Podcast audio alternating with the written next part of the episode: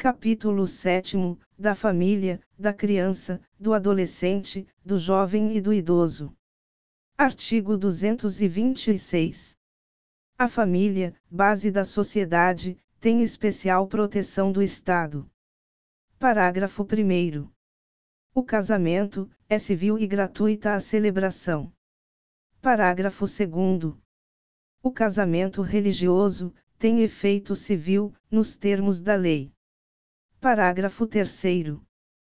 Para efeito da proteção do Estado, é reconhecida a união estável, entre o homem e a mulher, como entidade familiar, devendo a lei facilitar sua conversão em casamento.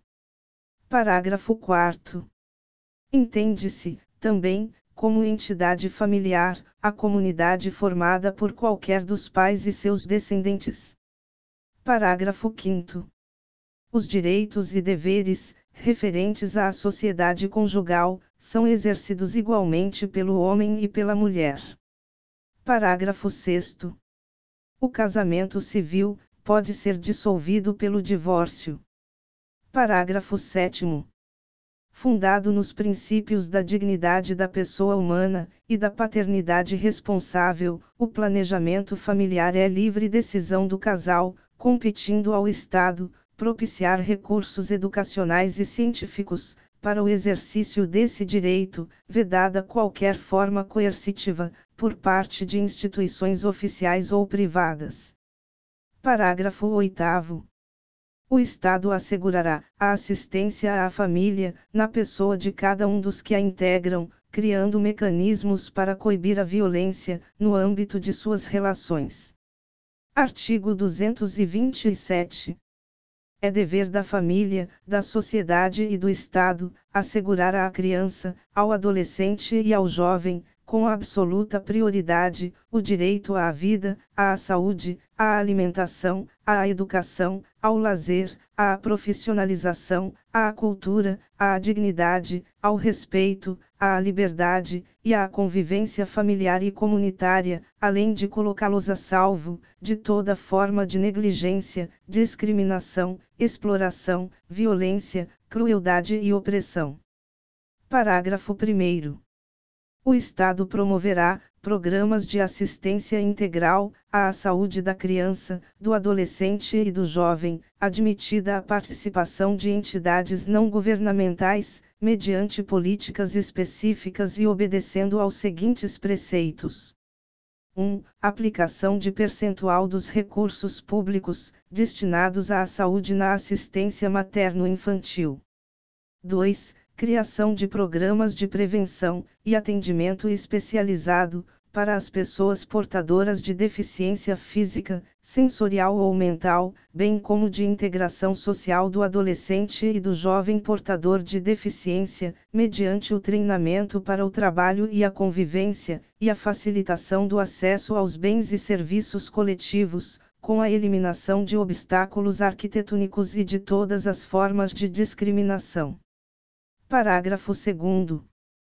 A lei disporá sobre normas de construção dos logradouros e dos edifícios de uso público e de fabricação de veículos de transporte coletivo, a fim de garantir acesso adequado às pessoas portadoras de deficiência. Parágrafo 3. O direito à proteção especial abrangerá os seguintes aspectos: 1. Idade mínima de 14 anos, para admissão ao trabalho, observado o disposto no artigo 7, inciso 23. 2. Garantia de direitos previdenciários e trabalhistas. 3. Garantia de acesso do trabalhador adolescente e jovem à escola. 4. Garantia de pleno e formal conhecimento, da atribuição de ato infracional, igualdade na relação processual, e defesa técnica por profissional habilitado, segundo dispuser a legislação tutelar específica. 5. Obediência aos princípios de brevidade, excepcionalidade e respeito, à condição peculiar de pessoa em desenvolvimento, quando da aplicação de qualquer medida privativa da liberdade. 6. estímulo do poder público, através de assistência jurídica, incentivos fiscais e subsídios, nos termos da lei, ao acolhimento, sob a forma de guarda, de criança ou adolescente órfão, ou abandonado. 7. Programas de prevenção e atendimento especializado à criança, ao adolescente e ao jovem dependente de entorpecentes e drogas afins. Parágrafo 4. A lei punirá severamente o abuso, a violência e a exploração sexual da criança e do adolescente. Parágrafo 5. A adoção será assistida pelo poder público, na forma da lei, que estabelecerá casos e condições de sua efetivação, por parte de estrangeiros. Parágrafo 6. Os filhos, havidos ou não da relação do casamento, ou por adoção, terão os mesmos direitos e qualificações, proibidas quaisquer designações discriminatórias relativas à afiliação.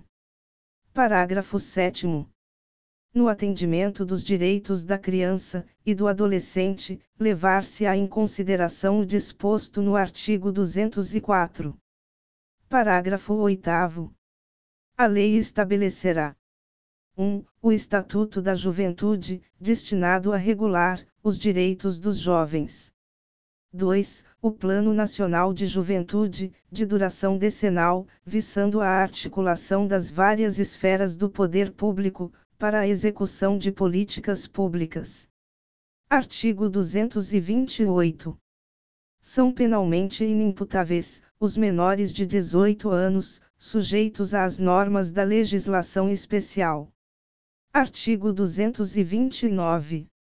Os pais têm o dever de assistir, criar e educar os filhos menores, e os filhos maiores, têm o dever de ajudar e amparar os pais na velhice, carência ou enfermidade. Artigo 230.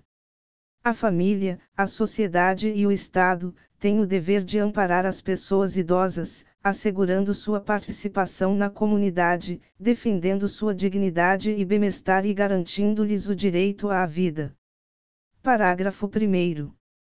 Os programas de amparo aos idosos serão executados preferencialmente em seus lares. Parágrafo 2.